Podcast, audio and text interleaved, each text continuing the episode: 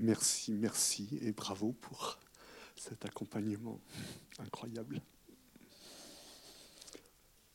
Euh, alors, Nicolas Dufetel me dit de rappeler que euh, samedi après-midi, il y a un moment avec Pascal Quignard. Il reste des places. Hein. Là aussi, il y a un croisement littérature et musique. Là, c'était littérature, cinéma, musique. Donc euh, voilà, c'est l'occasion d'en profiter, je dirais. Euh, alors, euh, je suis là pour vous passer le micro. N'hésitez pas à, donc, à poser des questions ou à exprimer ce que vous avez ressenti avec Carole Beffa. Oui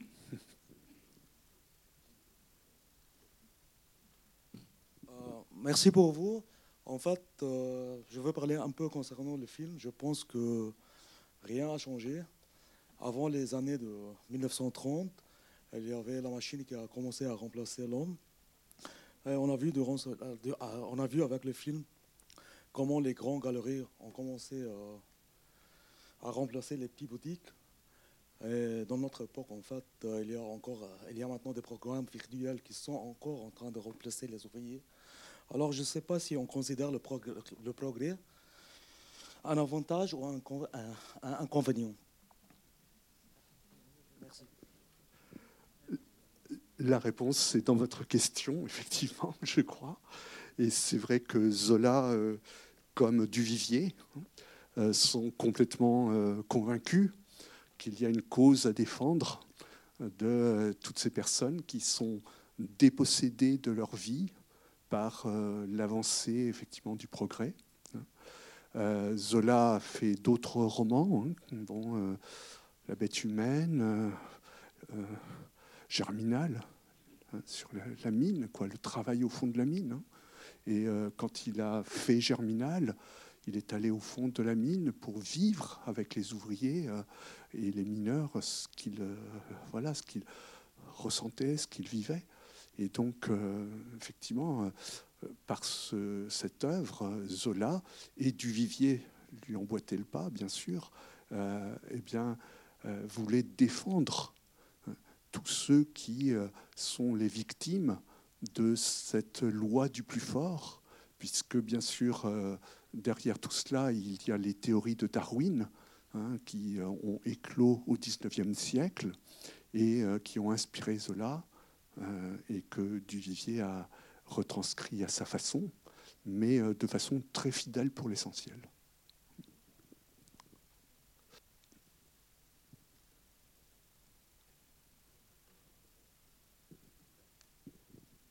Euh, bonsoir, j'ai deux questions. Une question pour Louis Mathieu, euh, pour resituer euh, Au bonheur des dames dans, l'œuvre de, de, Duvivier.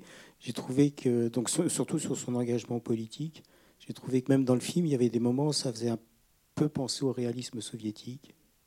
Donc on est quand même qu'en 1930. Bon, il se passe des choses en Europe. Mussolini est déjà arrivé, Hitler a tenté, il va arriver dans trois ans. Ça, c'est la première question. Puis la deuxième question, c'est pour euh, Carole. Euh, on dit improvisation et quand vous l'avez remercié, oui Mathieu, vous avez parlé d'accompagnement. Donc ma question c'est est-ce que c'est une improvisation totale? Alors ce que j'appelle improvisation totale, c'est-à-dire que vous, découvrez le film et vous partez, ou est-ce que vous avez besoin de, de le voir une fois? Et puis quelles sont un petit peu les, les règles d'accompagnement ou d'improvisation on a senti des variations lorsque c'était des gros plans sur les personnages, lorsque c'était plutôt la foule. Il y avait euh, inspiration de musique contemporaine, de jazz et puis des choses plus, plus classiques. Je réponds rapidement sur Duvivier. Euh, donc, euh, Duvivier avait commencé à faire des films. Hein. Il avait déjà fait une vingtaine de films quand il a fait celui-là. Donc, il avait quand même une sacrée expérience. Il avait fait Poil de carotte. Alors, vous voyez son intérêt pour les misères, les souffrances. Euh, là, c'est un enfant. Bon. Et puis il a continué avec d'autres films. Je pense que certains ont à l'esprit Pépé le Moco, euh, La Belle Équipe, hein. euh, d'autres films où on voit effectivement euh, sa préoccupation sociale. Et vous avez raison de souligner effectivement cette influence du cinéma soviétique. Hein. Effectivement, il y a des plans qui nous font penser à Eisenstein, hein. des gros plans de visage de souffrance, par exemple. Cuirassé Potemkin. Et puis, euh, il y aurait une autre influence très importante, expressionniste, l'expressionnisme allemand, hein, parce qu'il euh, y a un travail sur les lumières, sur les décors extrêmement important et qui euh, renforce l'intensité des émotions du spectateur. Et puis je passe la parole à Carole pour répondre donc, sur... merci pour votre question. Alors, il vous semble qu'une improvisation euh, euh, voudrait dire forcément qu'on découvre le film? Non, en fait non, pas du tout. On peut tout à fait euh, improviser sur un film qu'on connaît très bien, et l'improvisation sera tout autant de l'improvisation. C'est simplement l'improvisation au sens où, au moment où je commence, où je mets les doigts sur le clavier, je ne sais pas du tout ce que je vais faire. donc je me laisse porter par le film, le flux filmique je commence à bien connaître pour l'avoir accompagné peut-être euh, une dizaine, une douzaine de fois maintenant, une dizaine en tout cas. Euh, et alors, il n'y a pas de règles. Euh, en tout cas, je, décide de ne pas vraiment m'en fixer. comme vous avez pu vous en rendre compte, j'essaye en général de donner du liant, c'est-à-dire de, de, ne pas vraiment m'arrêter, même s'il y a eu une petite interruption, une quasi-interruption à un moment. ce qui avec ce type de film qui est un film assez tardif euh, dans le cinéma muet, puisque, comme ça a été très bien rappelé, c'est vraiment la toute fin euh, de ce cinéma-là, et euh, le cinéma sonore est déjà bien avancé, en tout cas en Europe. J'essaye effectivement pour des scènes de, danse où on imaginerait assez bienvenu quelques clins d'œil au ragtime et au jazz d'en faire quelques-uns. Euh, à d'autres moments euh, plus passionnés, d'aller chercher du côté du romantisme, du post-romantisme, à d'autres moments à la fois euh, très émouvants et légèrement en, retrait, presque fragile, un peu éthéré, où la palette des sentiments convoqués est parfois assez vaste et presque contradictoire, d'aller chercher d'autres choses encore une musique parfois extrêmement consonante qui joue sur les résonances, parfois du, simili-bac, j'ai envie de dire, quelque chose qui ressemblerait à, du bac ou de la musique baroque plus généralement. Euh, J'essaie en tout cas de, varier parce que c'est un film euh, relativement long et que si j'improvisais dans une seule direction, il me semble que ça risquerait d'être un tout petit peu lassant. Voilà.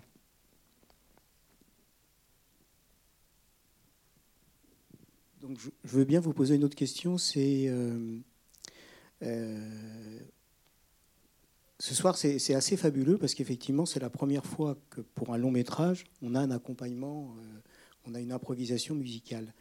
Et moi, je ne connais de l'accompagnement musical que euh, ce qu'on voit, euh, ce que j'ai vu quand j'étais gamin à la télévision, avec des, films de Charlot, de Buster Keaton, et c'est toujours genre euh, piano, basse string, string et c'est toujours la même musique. Et est-ce que vous savez ce qui était joué dans les salles à l'époque Parce que est-ce que les, les, pianistes improvisaient ou il y avait une thématique qui était donnée? Parce qu'il faut imaginer qu'il y avait un piano dans toutes les salles. Donc c'était quand même très, très varié. Donc je voulais savoir euh, historiquement comment ça se passait euh, pour les accompagnements ou improvisations. Est-ce que vous voulez répondre ou je, peux répondre si vous voulez, comme vous voulez. Oui, je vous en prie. Euh, alors, tout était possible. effectivement, le plus souvent, c'était accompagné par un pianiste. et le plus souvent, le pianiste faisait un mélange d'improvisation et d'aller piocher dans un répertoire préexistant. Il existait d'ailleurs euh, des catalogues de thèmes préexistants euh, avec une espèce d'arborescence qui peut être de, plus en plus pointue. Donc, euh, comme je l'ai rappelé hier quand j'en ai parlé au conservatoire, vous pouviez avoir dans certaines de ces kinothèques, il y en avait 5-6 concurrentes, des thèmes qui étaient censés, lorsqu'on les jouait, évoquer une scène d'amour qui tourne bien, une scène d'amour qui tourne mal. Il pouvait y avoir un raffinement un peu plus grand avec une scène d'amour en milieu bourgeois, une scène d'amour en milieu ouvrier à supposer que ce soit un peu différent. Et le pianiste, en général, allait piocher là-dedans et improviser quand même des conduits, des transitions, des ponts, euh, pour des tas de raisons. L'une d'entre elles, tout simplement, étant que la durée des films était légèrement fluctuante, euh, puisqu'elle dépendait un peu de la vitesse de défailement des films. Euh, vous dites assez justement que l'image que l'on a tendance à avoir, fort heureusement depuis 30 ans maintenant, à la faveur des ciné-concerts, cette image s'abandonne un petit peu, mais on a eu effectivement à des heures extrêmement tardives les mêmes ragtime poussifs qui étaient diffusés euh, euh, sur Arte au mieux euh, à 23h30 pour des films qui pratiquement toujours étaient des films burlesques et qui, quand ils n'étaient pas des films burlesques, quand c'était des films mélodramatiques, comme l'est en grande partie celui que vous venez de voir, eh bien, vous aviez toujours les mêmes euh, ragtime qui devenaient totalement absurdes parce qu'il n'y avait aucune raison euh, quand on avait affaire à quelque chose euh, avec une grandeur de sentiment, une certaine profondeur, d'avoir une musique censée accompagner les gags d'un style un peu slapstick à la Keaton, à la Chaplin, à la Harold Lloyd, par exemple. Euh, effectivement, c'était en plus un contresens parce qu'il est fort probable qu'il y a un peu plus de, 100 ans, les pianistes jouaient euh, une musique tout autre que euh, ce seul ragtime. alors, il y avait des pianistes. Dans des cas un peu plus rares, vous aviez un peu de musique de chambre. Vous pouviez aller même jusqu'à au Gaumont Palace. À Paris, vous aviez quelques 30 musiciens, je crois. Mais le plus souvent, effectivement, c'était plutôt un seul pianiste qui euh, tantôt improvisait, tantôt allait euh, jouer euh, certains des, grands tubes de la musique classique. le brelan d'As était, je crois, Beethoven, Tchaïkovski, Saint-Saëns et Wagner. De temps en temps, on allait piocher du côté de Dukas, de Debussy ou de Ravel. Euh, souvent du Waldteufel pour euh, certaines scènes de valse, du Johann Strauss aussi. Euh, c'était relativement varié et avec une petite part d'improvisation plus ou moins grande. Lorsque, en Union soviétique, dans un cinéma de Leningrad, le pianiste qui improvise s'appelle Shostakovich, vous pouvez vous en douter, la part d'improvisation est beaucoup, beaucoup plus grande. Oui, bonsoir monsieur. Bravo déjà pour votre performance. J'avais une question pour approfondir ce que vous avez dit à la réponse précédente. Comment vous abordez, euh, lorsque le film démarre, l'improvisation? Est-ce que vous avez un schéma? Est-ce que c'est toujours pareil? Ou est-ce que vous laissez aller? Parce que moi, personnellement, enfin, je suis musicien et quand je vois à l'heure actuelle la musique de film, on est quand même vachement euh, influencé par Wagner, notamment avec le leitmotiv. Et j'ai remarqué ce soir que vous, pas du tout. Et est-ce que parfois ça vous arrive, à, à l'inverse, d'appréhender un film et tout de suite coller une mélodie, enfin pas forcément une mélodie, mais au moins un, motif sur un personnage qui reviendrait, quelque chose comme ça? Ou est-ce qu'au contraire, comme ce soir, à chaque fois, vous appréhendez ça euh, de cette façon? Très bonne question. Euh, le plus souvent, non. Je, n'utilise pas vraiment les leitmotivs. Euh, ou alors, si, il y en avait quelques-uns là, comme simplement, les leitmotivs ne sont pas forcément associés à des personnages, ils peuvent l'être parfois à des sentiments ou à des sentiments contradictoires. C'est le cas d'ailleurs chez, Wagner, où euh, ils peuvent symboliser euh, quantité d'autres choses et pas seulement des personnages.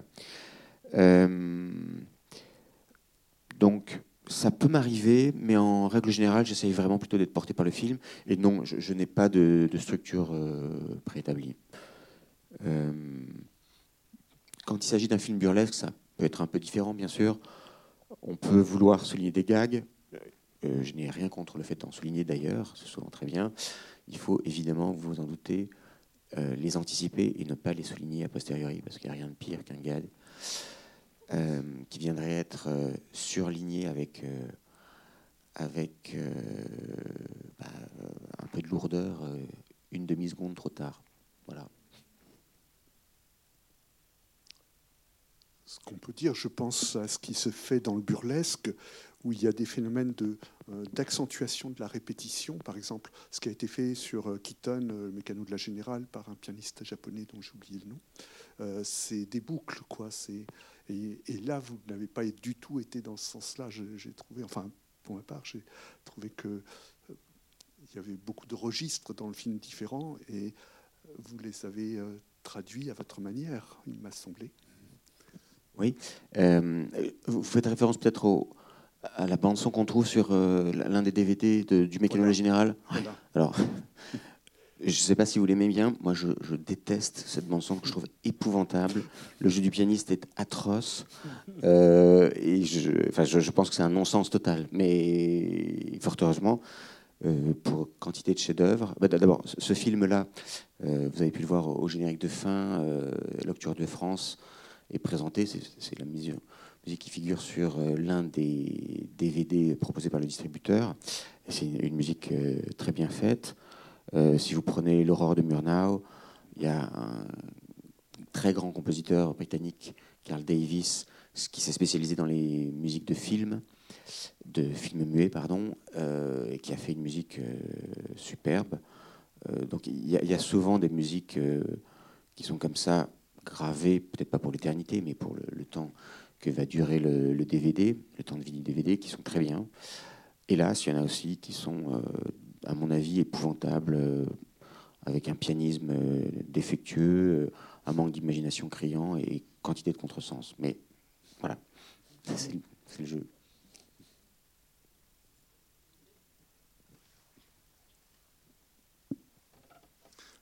Merci beaucoup pour votre performance parce que c'était vraiment une découverte pour moi ce film et, de le découvrir euh, avec cette, cette improvisation, c'était vraiment splendide.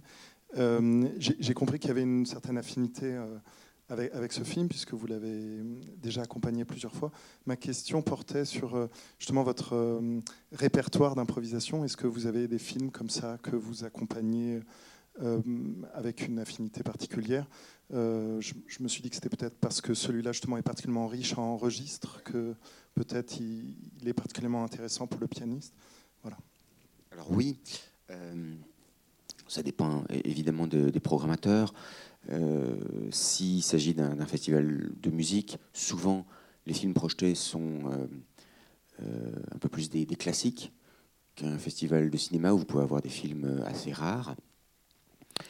Et puis, quand, il s'agit d'un répertoire tout public ou des séances euh, le dimanche matin, le samedi matin, euh, à destination d'enfants d'adolescents, vous allez très souvent avoir un programmateur qui va vous proposer d'accompagner des, films burlesques. Euh, alors, les films de Chaplin, par exemple, les films de Buster Keaton, montent là-dessus, enfin, avec Harold Lloyd de Newmeyer, c'est des, chefs-d'œuvre absolus.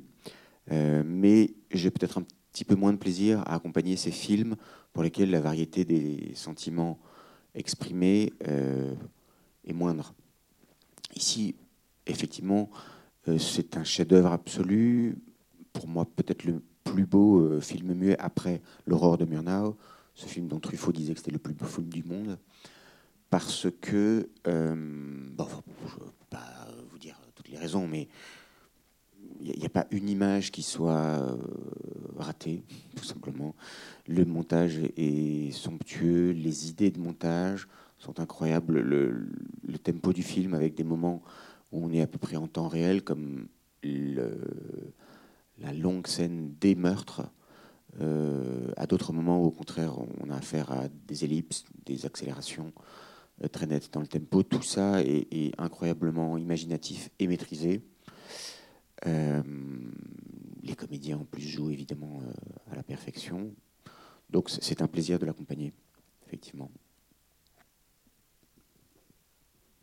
Oui, bonsoir. Euh, je, suis curieux, je, joue un peu de piano et, je suis un grand, grand amateur de, Zola. je, découvre le film ce soir qui est effectivement un pur chef-d'œuvre. Vous avez réussi cette prouesse que j'ai oublié le piano et j'ai l'impression qu'il faisait carrément partie du film. Euh, donc euh, vraiment un grand grand coup de chapeau pour cette performance. Euh, ma question c'est c'est plus c'est plus technique. Est-ce que vous est-ce que vous, vous vous entraînez sur le, sur le film euh, pour faire vos improvisations? Je suis jazzman, donc Mhm. je- j'improvise aussi. Euh, et, et ma question, c'est vraiment savoir comment vous arrivez à gérer en fait le fait de qu'il n'y ait jamais d'interruption et que ce soit toujours à propos. Est-ce que vous travaillez ça euh, sur, le, sur la bande ou pas du tout? Est-ce que vous vraiment à chaque fois vous vous laissez porter euh, sans, sans travail préliminaire euh, ou documentation, euh, même sur, euh, en, lisant les livres, je ne sais pas. euh, euh, est-ce que vous faites ça vraiment de façon complètement euh, impromptue ou est-ce qu'il y a un travail de fond euh, avant? Je ne parle pas du travail pianistique, évidemment, je parle du travail de, de- d'essayer de coller aux images. Alors non, il n'y a pas du tout de, travail. En fait, Euh, je, visionne les films. quand il y a une bande son, je la coupe. et je ne visionne jamais les films au piano. Donc je ne prépare vraiment jamais les improvisations. Euh, il m'arrive de me documenter sur le film, euh, avec ce qu'on peut trouver euh, ici et là. Sur certains films, la documentation est massive. Par exemple, sur l'aurore de Murnau, vous avez des livres entiers qui ont été écrits sur ce film, qui est un chef-d'œuvre absolu. J'avais lu il y a une dizaine d'années, je crois 11 ans exactement, lorsque j'avais accompagné ce film pour la première fois, ce que j'avais pu trouver ici, là, mais pas grand-chose, à vrai dire. Je crois même que la première fois que je l'ai accompagné, alors que je l'avais vu le film une fois et demie, on va dire, auparavant, euh, quelques subtilités du scénario m'avaient échappé. Euh, il y a d'ailleurs un, autre euh, grand chef-d'œuvre du cinéma muet qui est Loulou de Pabst. J'ai beau bien connaître, relativement bien connaître l'opéra de, de Berg, qui est sur la même histoire exactement. Les premières fois que j'ai accompagné ce film, quelques détails de scénario m'ont échappé. Et, euh, voilà, c'est pas très grave pour euh, euh, ne pas se laisser surprendre par tel ou tel euh, moment clé du film. Le, plus important, bon, bien sûr, c'est d'avoir une idée générale du film, et même un peu plus que ça. Euh, mais de temps en temps, dans certains films, euh, il y a des choses à ne pas rater, vraiment à ne pas rater. Ici, est-ce que c'est le cas? Un peu moins, parce que c'est un montage incroyablement polyphonique. Euh, très souvent, vous avez euh, deux, trois, parfois jusqu'à quatre histoires à la fin, euh, quatre fils narratifs en tout cas, qui s'entremêlent.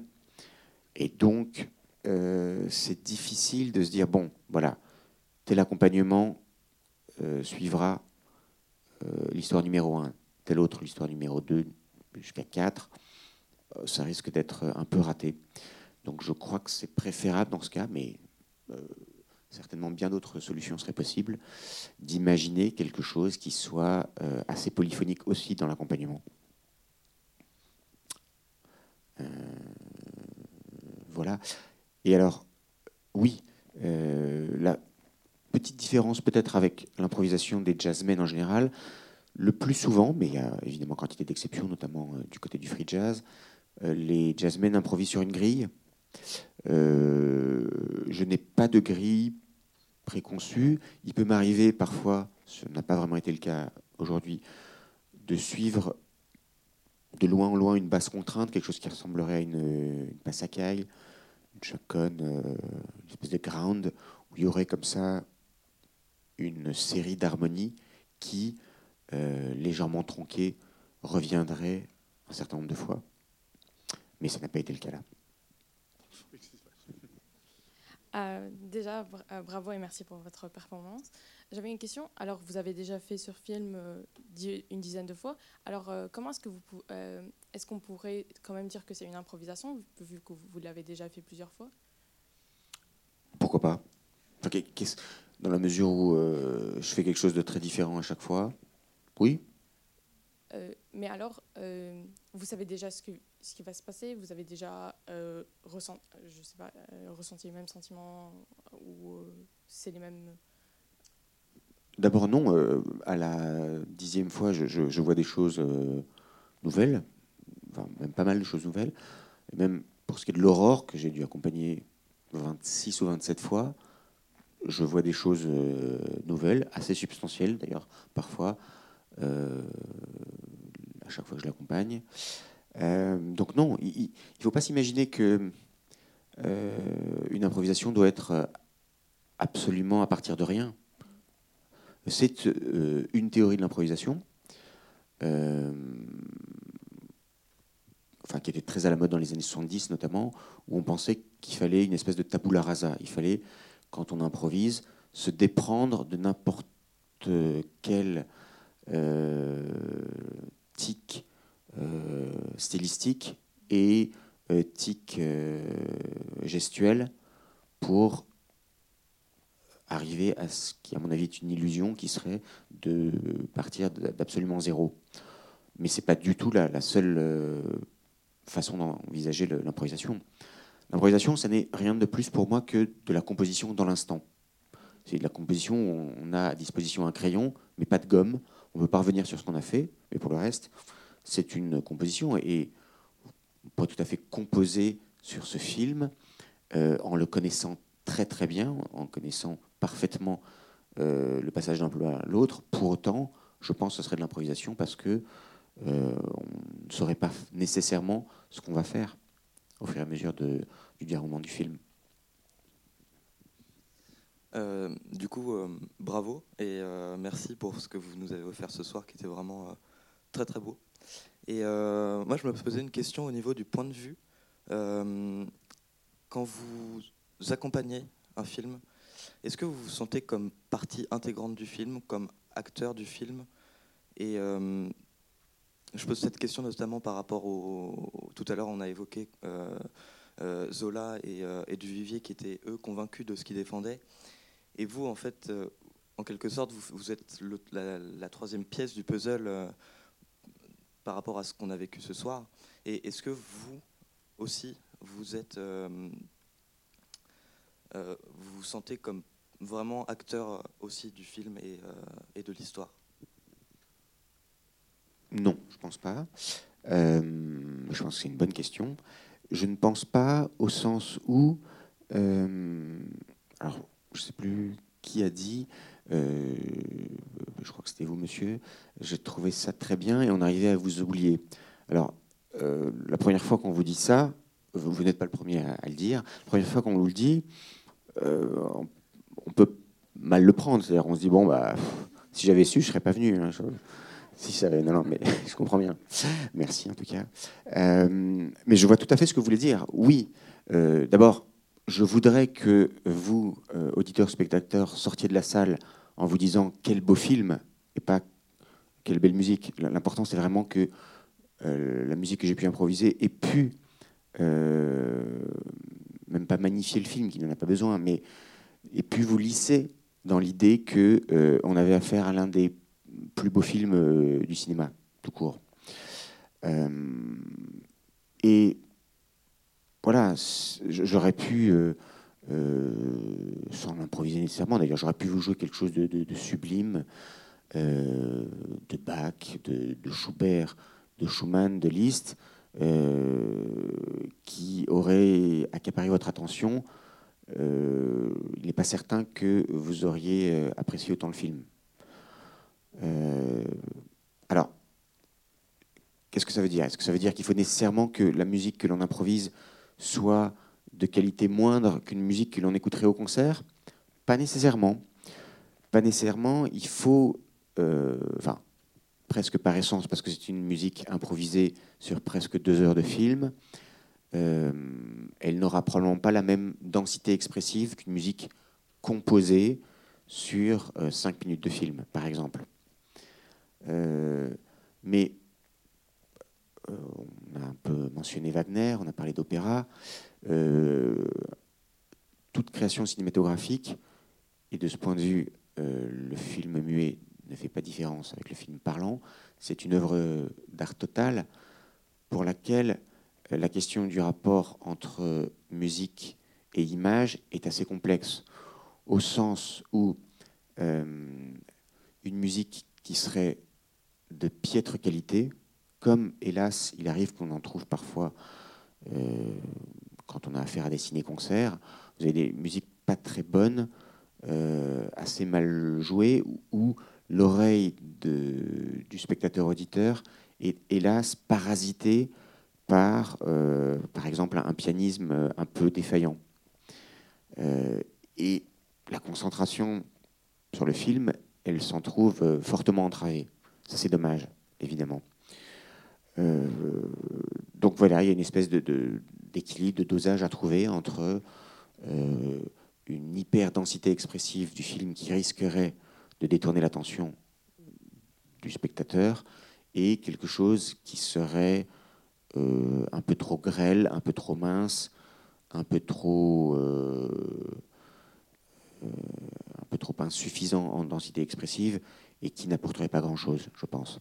Mais c'est évidemment pas facile de trouver le point d'équilibre. Oui, bonsoir. Merci euh, pour ce soir, du coup.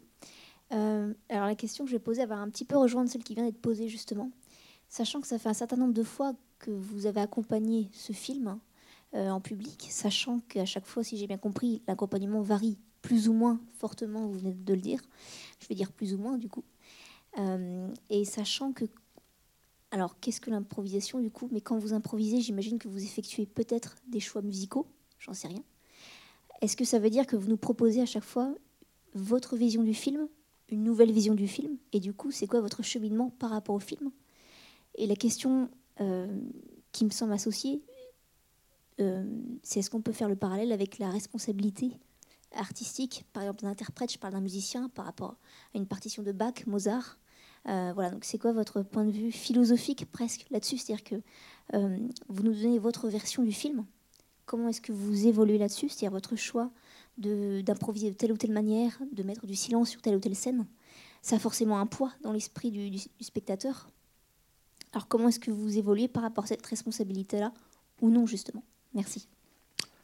Merci. Alors, euh, je pense que c'est quand même un petit peu différent de l'activité d'un interprète, d'un musicien qui interpréterait une partition, euh, qui et, à tort ou à raison, gravé pour l'internité la partition, j'entends. Parce que, euh, bien sûr, et fort heureusement, euh, sinon ça rendrait la vie d'interprète un peu lassante, fort heureusement, l'interprétation est légèrement différente d'un soir sur l'autre. Mais je ne pense pas qu'elle soit quand même fondamentalement différente.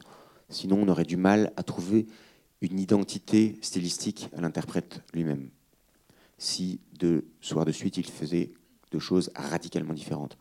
En plus, tout simplement, le, respect, ce que l'on a tendance à considérer comme le respect de la partition, euh, oblige à ce que l'on soit relativement proche, encore une fois, d'une façon, euh, de la façon dont on interprète la partition un soir et le lendemain.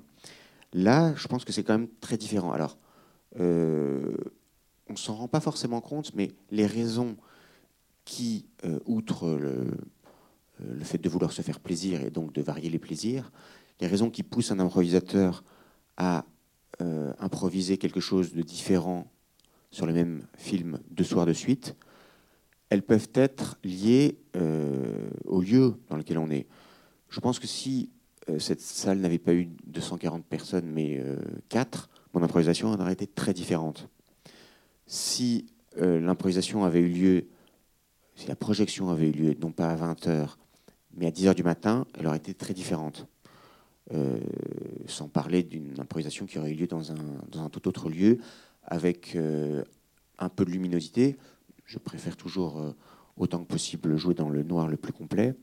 Mais tout ça, ça va évidemment influencer votre façon d'improviser. Et je suis assez pragmatique, je sais que ça va avoir une incidence. je considère que c'est tant mieux et je fais avec. Voilà.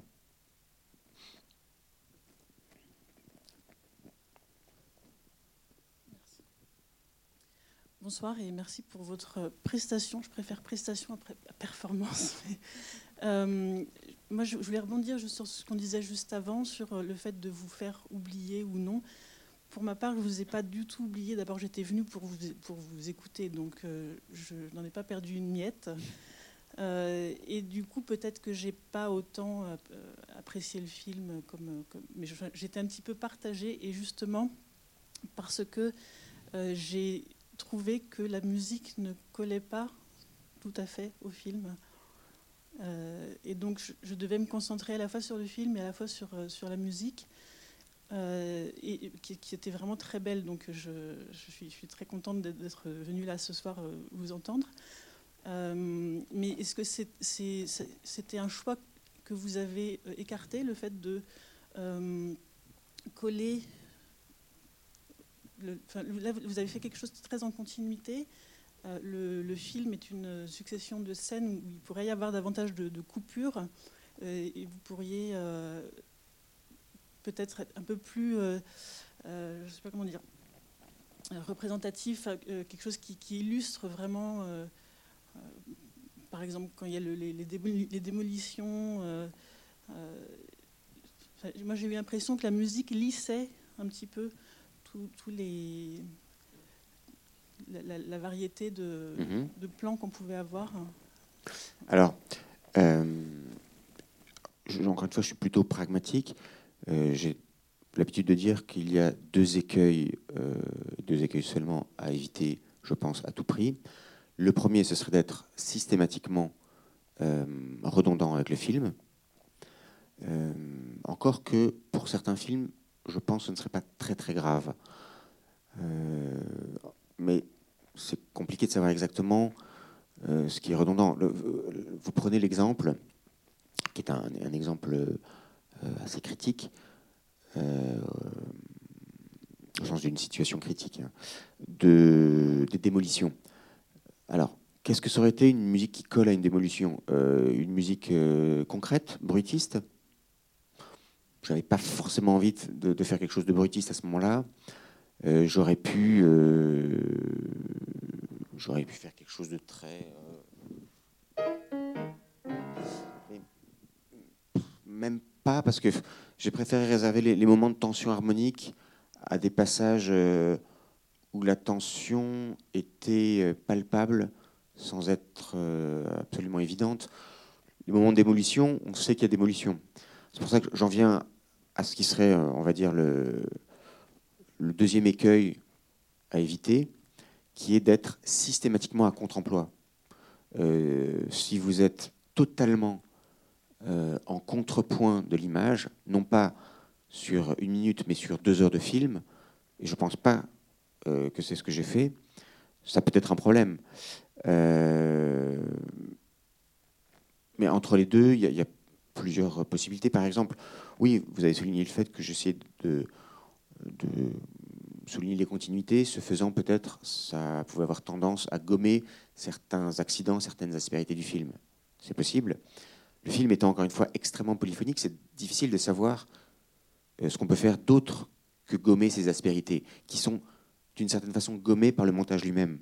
Je pense que le montage lui-même fait que ces scènes de démolition euh, si je ne dis pas de bêtises, mises bout à bout, ne vont pas dépasser une séquence, pas mise bout à bout, une scène de démolition ne va pas dépasser 7 secondes. Euh, elle va être ensuite entrecoupée d'autres choses. Puis la démolition va revenir. Puis la démolition reviendra un peu plus tard euh, en montrant qu'il il s'est passé du temps, qu'il y a eu une ellipse relativement longue et que la part détruite est importante. Donc pour toutes ces raisons, c'est quand même difficile de suivre euh, de façon, on va dire, vraiment redondante euh, les images. C'est possible pour les films burlesques, et d'ailleurs, ça peut marcher extrêmement bien pour un film burlesque. C'est ce qu'on appelle parfois du Mickey Mousing. Euh, et ben, chez Mickey Mouse, par exemple, mais chez Tex Avery, où on a l'impression que le montage du film suit une musique préexistante plutôt que l'inverse, euh, ça ne pose absolument pas de problème. Au contraire, c'est euh, jubilatoire. Pour un film mélodramatique, c'est quand même plus embêtant, je pense.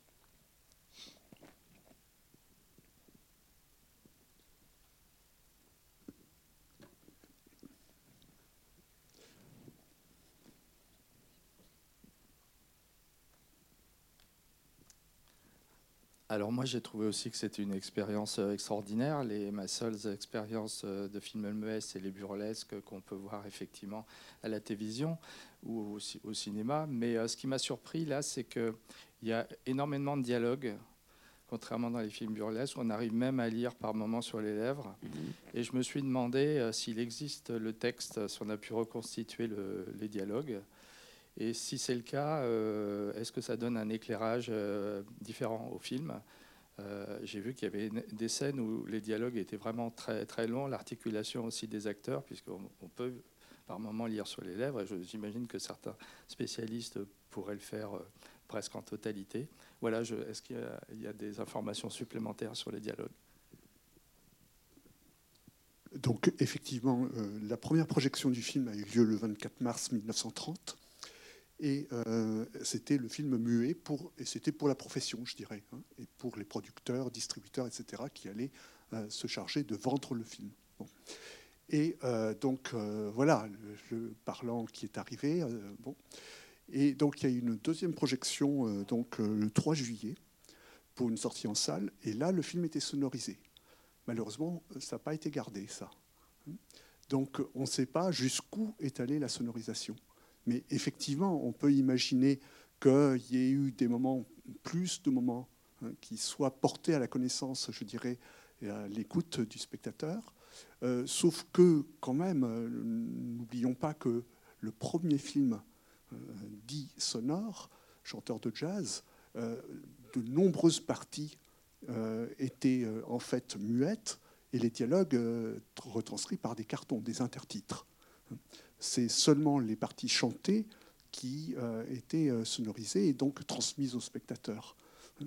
Euh, voilà, c'était quand même, on était dans les balbutiements, je dirais. hein. Donc, bon, on ne peut pas avoir peut-être l'impression que voilà, il y aurait eu une version où tout aurait été sonorisé. Tout le problème, vous le savez peut-être, c'est l'enregistrement du son en même temps que le tournage, parce que les caméras faisaient beaucoup de bruit. Et donc, euh, voilà, c'était une difficulté très importante. Et donc, euh, bien sûr, le plus souvent, l'enregistrement du son se faisait euh, à un autre moment que la prise image. Et c'était donc au montage qu'on assemblait les deux, hein, avec des systèmes très bricolés, c'est-à-dire qu'il y avait toutes sortes de solutions qui ont été employées. Je voudrais simplement dire que, par exemple, Buñuel, quand il a fait Le Chien andalou, il allait mettre en marche hein, et parce qu'il faisait confiance à personne, euh, lui-même le tourne-disque sur lequel il y avait la musique euh, qu'il voulait pour qu'elle démarre vraiment au moment où il le souhaitait. Donc euh, il y a toutes sortes de choses qui ont été faites, hein, c'était pas facile du tout. Et vous dire que bon, le, son au cinéma, c'est toute une histoire. Et que, par exemple, bah, Dita Parlo, que nous voyons là, euh, elle connaîtra un gros succès avec un film de Jean Vigo, La Talente. Mais là, Jean Vigo était tellement effrayé par la qualité du son euh, qui lui arrivait aux oreilles qu'il demandait à Michel Simon de répéter deux fois les répliques pour être sûr que le spectateur euh, comprenne ce qu'il disait. Voilà, on a beaucoup de témoignages comme cela. Euh, L'enregistrement du son n'était pas de la qualité, bien sûr, euh, que nous avons actuellement.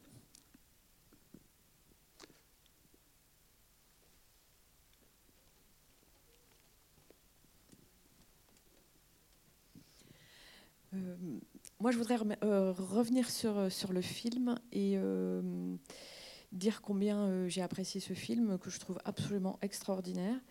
Et euh, à tout point de vue, euh, voilà, au niveau émotionnel, au niveau du jeu des acteurs, au niveau du rythme, au niveau des lumières, enfin voilà, absolument époustouflant, d'une incroyable actualité.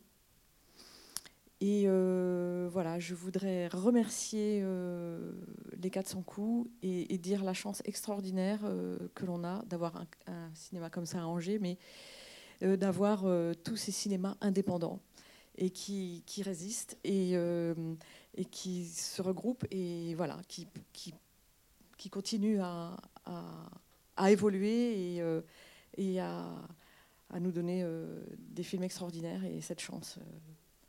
Voilà, de pouvoir visionner euh, des films d'auteur. Et euh, voilà, un grand merci. Eh bien, merci beaucoup à vous pour euh, cette intervention, effectivement. Vous avez commencé par parler effectivement de la qualité de l'image, et il faut vous dire que Duvivier bon, a d'abord été acteur de théâtre. Hein. donc la direction d'acteur, voilà, c'est quelque chose qu'il sentait de l'intérieur. Et puis d'autre part, c'était un très bon technicien. Mais quand on dit technicien, vous voyez, ça a l'air de rabaisser un petit peu, parce que là, c'est surtout quelqu'un qui était capable d'avoir des choix artistiques et de les traduire techniquement. C'est cela dont il, était euh, vraiment un génie, parce que là, vous avez un travail sur l'image, mais extraordinaire, hein, avec bon, euh, des euh, superpositions d'images, alors, je ne vais peut-être pas vous expliquer là parce que ça prendrait du temps, mais enfin, c'est comme vous voulez. Hein. Bon, comment c'était fait euh, Bon, euh, des fondus enchaînés. Et alors, des mouvements de caméra. Vous avez vu ces travelling sur la ville, sur la foule. C'est extraordinaire tout cela. Et puis, bien sûr, euh, des images et complétées par des maquettes ou des toiles peintes. Alors on ne parlait pas encore de matte painting, mais euh, voilà, c'était ça l'idée, c'est-à-dire que euh, tout ce qui était devant euh, l'objectif n'était pas bien sûr la réalité, il fallait compléter par d'autres éléments pour donner l'impression qu'on était vraiment dans ces grands magasins. Puis vous dire une chose, c'est que, enfin ça c'est aussi assez incroyable dans l'histoire du film, c'est donc euh, un film qui a été tourné en 29, et 29, euh, comme vous le savez, 29-30, eh bien c'était la crise euh, hein, qui venait des États-Unis, et les Galeries Lafayette étaient en, travaux, et ces travaux étaient suspendus faute d'argent qui n'arrivait plus. Et donc le film a pu être tourné dans ce décor des Galeries Lafayette. Donc ça, ça a été aussi quelque chose qui a énormément servi le film. Vous reconnaissez, je pense, hein, l'intérieur de, ces galeries, hein, si vous les connaissez à Paris. Et euh, bon, c'est quelque chose qui a été euh, effectivement très très important euh, pour la réussite de ce film qui joue sur les gros plans, mais aussi sur les vues d'ensemble. C'est cette alternance qui est très belle. Je ne sais pas s'il y a une dernière question. Ah, pardon. Vu que vous êtes des experts, euh, je vais, euh, poser une question pour, pour l'interprétation du film à la fin, quand l'héroïne euh, change d'avis, change de bord quasiment, à une époque où il n'y avait pas les, préoccupations écologiques, la, question peut-être de la surconsommation, je ne sais pas comment elle était perçue. moi, c'est vrai que je suis un peu perplexe par rapport à ce, ce, changement qui se fait juste à la fin, où, où on se dit est-ce que c'est l'amour ou ou est-ce qu'il y a une inconscience euh, euh, folle euh, à ce sujet-là? Est-ce qu'il y a vraiment un souhait de dire que c'est un vrai progrès? Ou est-ce que ou est-ce que c'est vraiment sarcastique jusqu'au bout quoi? Je, me suis posé cette question-là. Je ne sais pas si Carole Beffa veut dire quelque chose à ce sujet. Non, je m'en garderai bien. Parce que je dirais que ce sont les deux. Hein c'est évident qu'il y a des moments d'ironie hein, quand vous avez juste le mot bonheur qui apparaît à l'écran parce qu'on le voit à travers la porte donc de Baudu hein, et qu'il y a juste ce mot bonheur qui apparaît. On est dans une complète ironie, hein, c'est évident. Et euh, vous avez euh, bon, cette marche du progrès, mais euh, ce constat implacable de tous les dégâts de ce progrès avec euh, cette maison Baudu, hein, et puis, euh, euh, vous voyez, cette, cette souffrance absolue, hein, et la mort de la fille, et puis, bon, vous avez tout cela qui est là, qui est charrié par l'évolution, et Zola est, je dirais, un auteur, un penseur du mouvement, c'est-à-dire que rien n'est statique, c'est-à-dire que tout évolue, et c'est ça qu'il veut montrer, c'est à quel point euh, tout se fait dans une continuation des choses, où, euh, bon, euh, en fait, qui est-ce qui maîtrise tout ça? Voilà. Hein, c'est la dernière image, par exemple, de la bête humaine. C'est un train dans lequel il n'y a plus de conducteur, parce qu'ils se sont bagarrés. Hein. donc la locomotive voilà, il n'y a plus personne. Et dans le train, vous avez 800 soldats qui sont ivres, qui chantent à tue-tête et qui sont emmenés au front pour la guerre de 70, à la boucherie. Je trouve que voilà, quoi, c'est ce progrès aveugle qui n'est pas maîtrisé. Et euh, là, on rejoint ce que vous disiez euh, dans le début de votre intervention.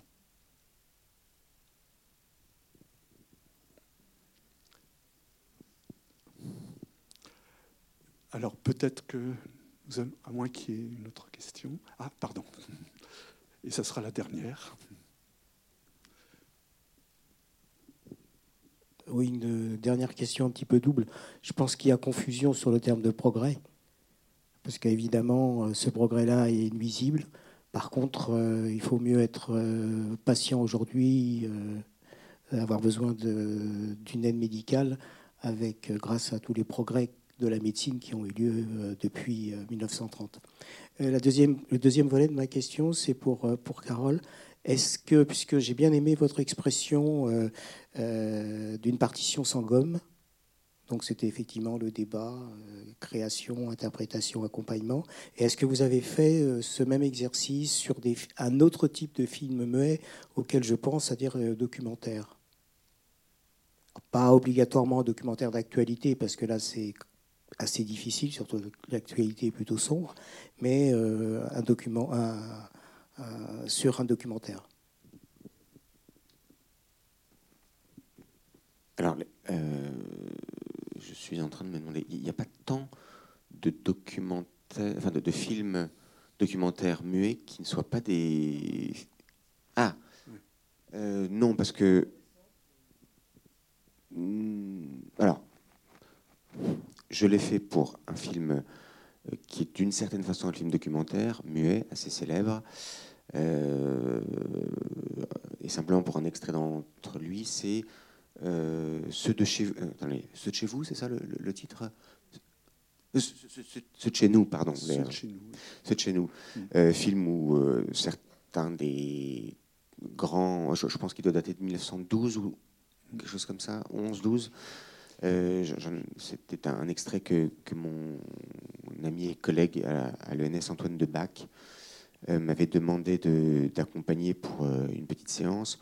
On y voit Anatole France, on y voit Debussy, dans mon souvenir, Saint-Saëns en tout cas, c'est certain, et je crois Forêt,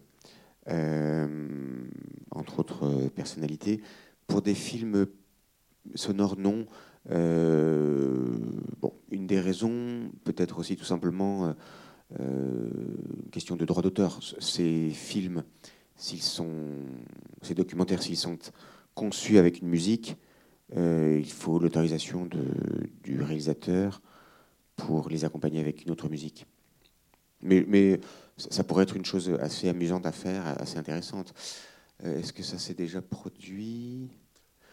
Non, je l'ai quand même déjà fait une fois aussi euh, sur l'impulsion d'Antoine de, Debac avec un film assez étonnant qui est Alphaville de Godard, qui est un film qui n'est pas un film muet bien sûr, mais pour lequel euh, on avait coupé la musique pour euh, une partie qui pouvait se comprendre sans, sans piste sonore. Voilà.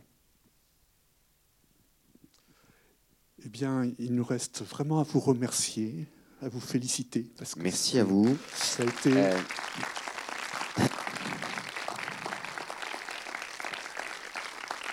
merci.